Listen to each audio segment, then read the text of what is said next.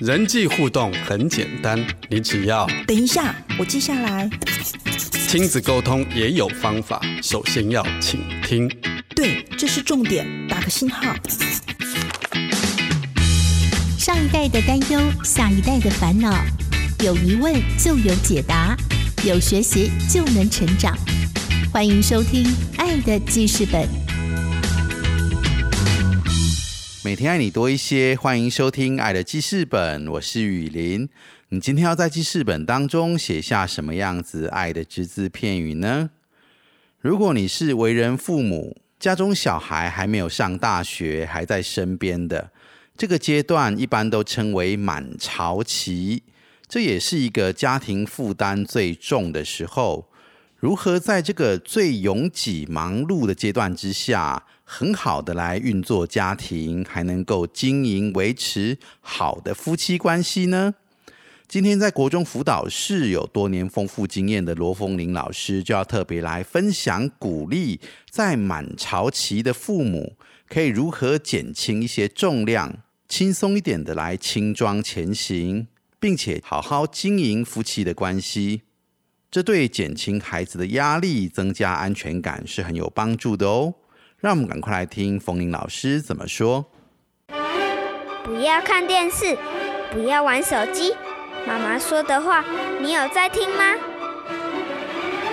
今日 memo 亲子沟通。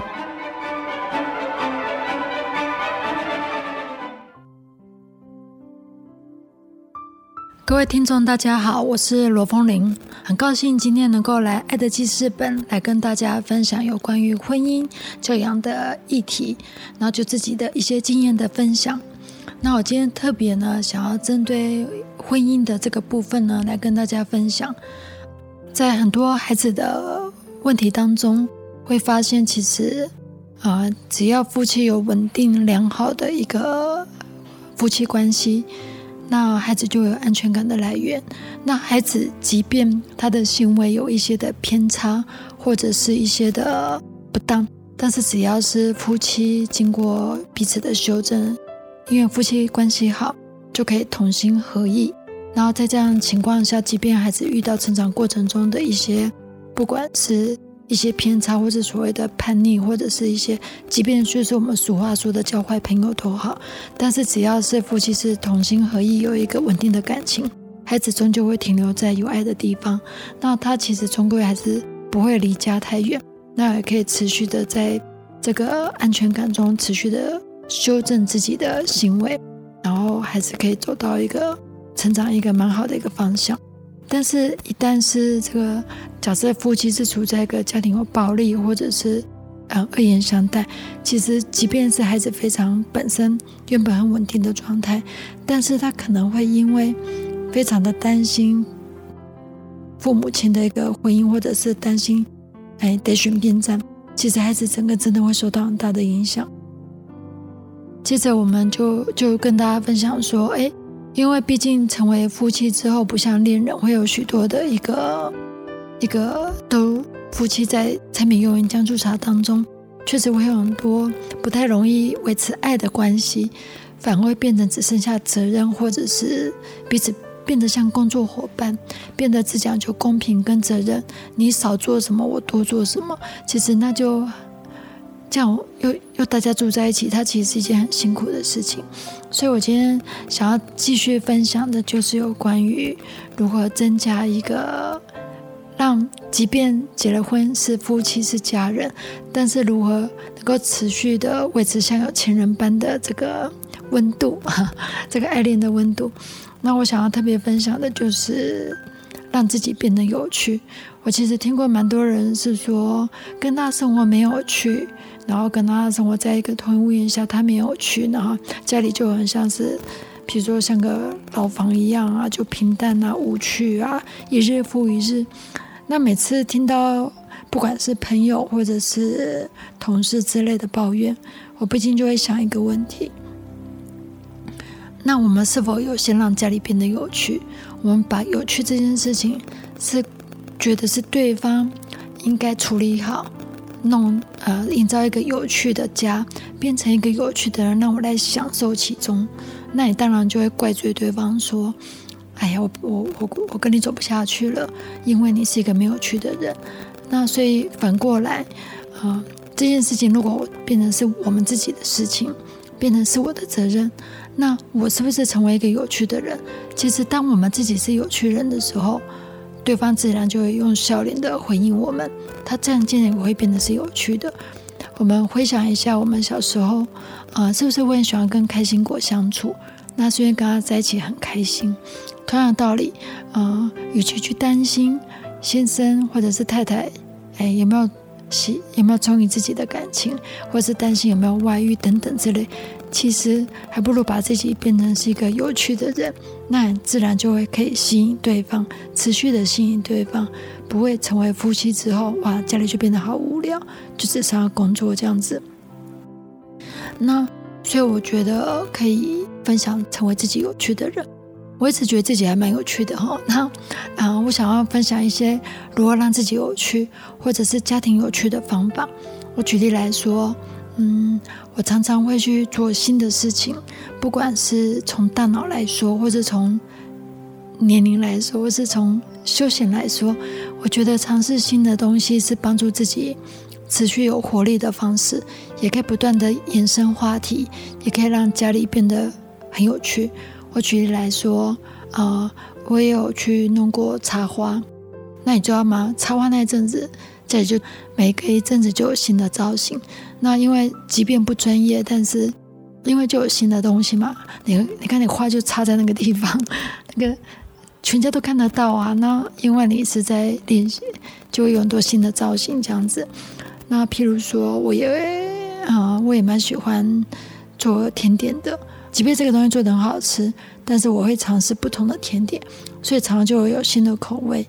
那不管好不好吃，你我们可以想一个画面，哎，今天妈妈就是我，好从厨房里弄出一个烤出一个东西，即便是黑暗料理。全家都可以变得很有话题，哎呀，那以我来说，我做完之后，当然会找我先生试吃啊，然后这样子光这样就可以有很多有趣的事情，因为是自己做 DIY 嘛。那或者是啊，会想要去不同的景点，好，或是啊做不同的运动。譬如说我做过什么运动呢？啊，我有去报名像是那个一个月一个月的那种啊有氧舞蹈、瑜伽，然后。健身房、游泳，然后跑步，然后什么复健轮啊、仰卧起坐啊、什么呼啦圈，什么很重的，就是什么什么活动都会做。然后就即便是运动，我也不会让自己变得很像啊，就是训练。我觉得那实在太无聊了。我觉得应该生活应该要有要有趣，所以即便是运动这件事情，它就不是只是锻炼身体，它可以变得很有趣。那在这个过程中呢，你就可以找先生一起做。你你或许会觉得说，哎，他这个不要，那个不要。但是我一直相信，呃，如果十项运动对方都无法一起参与，那一定还有第十一项可以一起参与。他其实就是，其实我们生活中是有很多的选择，就是把每一个内容都可以加深。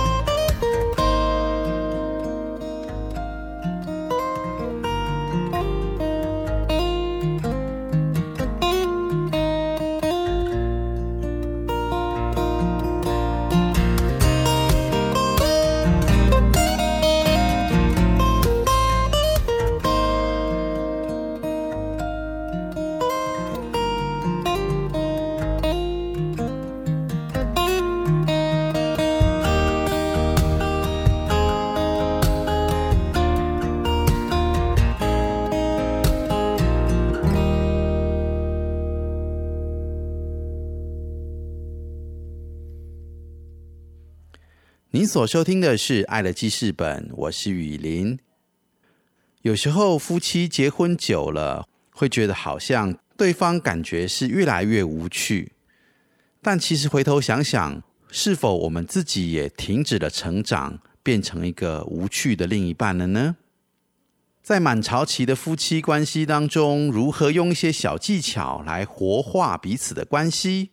继续来听，在国中辅导室有多年辅导经验的风铃老师，他给我们带来一些很棒的建议。那我再举例来说，什么东西可以变得很有趣嘞？我觉得一天吃三餐真的很无聊，但是像，嗯，像我就会有有那个所谓的异国美食节，自己做，像我做过印度甩饼、蛋黄酥啊，那个。我还做过仿那个吴宝春大师的那个面包，哎呀，做完之后还要让他们猜猜看哪个才是真正吴宝春这样子。然后或者说我如果在路上看到一些知名的，比如说曲奇饼干，我回来就会做做看，然后就是尝试做自己没有做过的事情，然后就可以从运动到吃的到生活，对，都可以有很多的方式。那。只要是在不伤害家里的经济，或者是说不会太耗损家里的心力的情况下，在这个限度内都可以去做。那我相信家人都会支持你的，而且你也可以因此把家人的一个原本固定的生活模式可以拓展的更开。那我会觉得这样家里其实是可以持续有话题、有温度的。接着我想要分享的就是，啊。夫妻之间，它其实是来自于两个个体，而且都是成年人了。所以我觉得，与其要去控制对方，不如去支持对方想做的事情。我觉得对方会因此很，应该是说会很高兴，也会支持你想做的。啊，举例来说好了，嗯，像我先生，他一直对语言蛮兴趣的，那他也一直想要完成他。没有完成的留学梦，然后所以以我最近来说，我就会去成成全他去做，即便年纪一大把了，但是去做短期的这个游学，比如说去某某国家的语言学校。我是举我们家的例子，因为即便这个东西花了一一一些钱，他可能没有办法对工作、对加薪，或者是说对什么有任何的帮助，但是。就是不用这么的功利，只要对方想去做的，只要不是伤害、伤天害理或者什么的，我觉得就是成全对方，而不用去太多的去评估说，嗯，这个东西对家里有没有帮助，有没有功利。有时候我觉得还是要回到这个个人本身，因为虽然我们知道家庭很重要，但是家家成就一个家之外，它还是有个人的。比如说我是独立的。那我先生是独立的，所以像我举例来说，我我做的那些面包也都不能卖呀，也很烧，也是会花很多材料费什么的，或是说我插花那些都，我也不可能专业到可以去去赚钱，但是那就是就是我成就我一个人的休闲跟娱乐跟梦想。那同样的道理，如果对方有这样的一个梦想，就是尽可能的去支持他，因为个人自我的实现。跟完成，其实对这个人的自信很重要。对方是否有自信，呢就是重要的。因为如果是一个缺乏自信的人，他真的会活得比较苦闷、比较悲伤，或者是比较忧郁一点。我们都知道，现在忧郁症的人口其实很多，尤其就其实我看到蛮多养孩子养到蛮难过的，从一出生很开心当了爸爸、当了妈妈，然后随着孩子越来越大。然后，或者是对孩子期望越来越多。小时候希望他平安长大，到长大就不一定是只有这样子了。可能还希望他考上什么学校，或是要什么发展，或者要对你多有尊敬等等之类的。就是随着这样子会养到，就好像越来越忧郁。但是我刚想说的就是，除了爸爸妈妈的角色之外，回到夫妻本身，他仍旧是情人模式。就是想想看，我们在约会的时候。对方想做什么啊，我就陪你呀，你就去啊，因为你想去。但是进到婚姻之后，好像都会变成是说，你做这件事情对家里没有帮助。我觉得这样子好像会把我们彼此的人的角色变成去人性了，好像变只是工具，就是支撑家里的两个柱子。但是明明我们就是人呐，所以其实不要呃避免。我真的觉得要分享，就是避免过度的一直把爸爸妈妈角色一直放大，或者是把支撑这个家一直放大，这样子我们会反而会缺少了呃这个人性的部分。那我觉得这样子其实也会蛮可惜的，因为夫妻如果是在控制中，那彼此都会不自由。我其实遇过一些。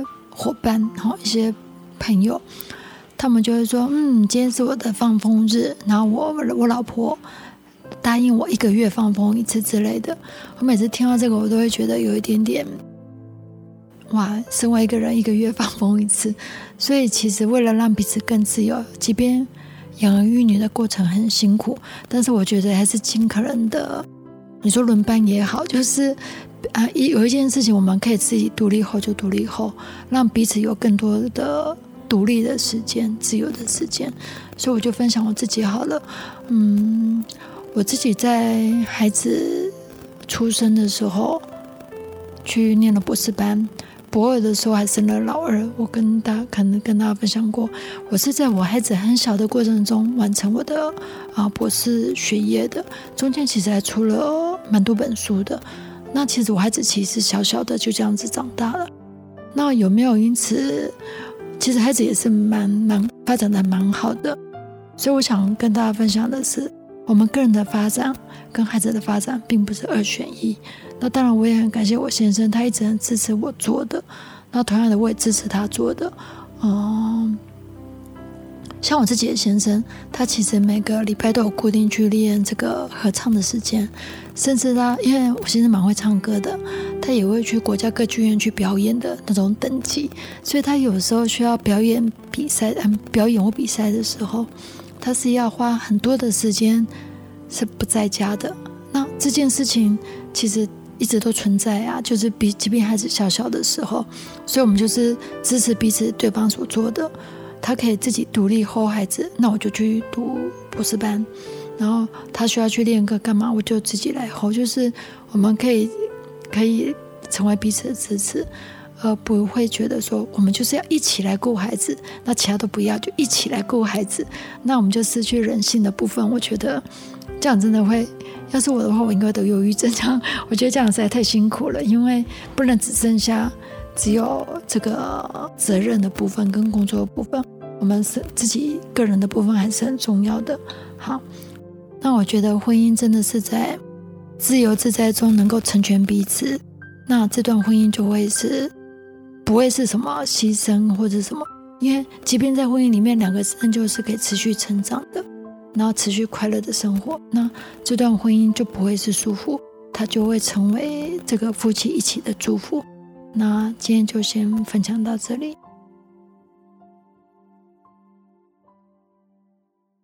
感谢风铃老师的分享。根据青少年的压力指数调查结果，当一个家庭父母相爱、家庭和乐的时候，就能够提供给孩子很大的安全感，让他们可以专注在课业以及追逐梦想相关的事情上面。让我们可以从一个小小的爱的行动开始，每天爱自己，爱另外一半多一点。爱乐记事本节目。也邀请大家在脸书搜寻“幸福生命教育协会”，可以按赞加入我们的粉丝团，和我们来互动。也欢迎在 Podcast 频道搜寻“爱的记事本”，订阅分享我们的频道，让更多人可以加入“爱的记事本”，写下他们爱的只字片语。感谢听众朋友今天的收听，祝福您有个美好的一天。我是雨林，我们下次见。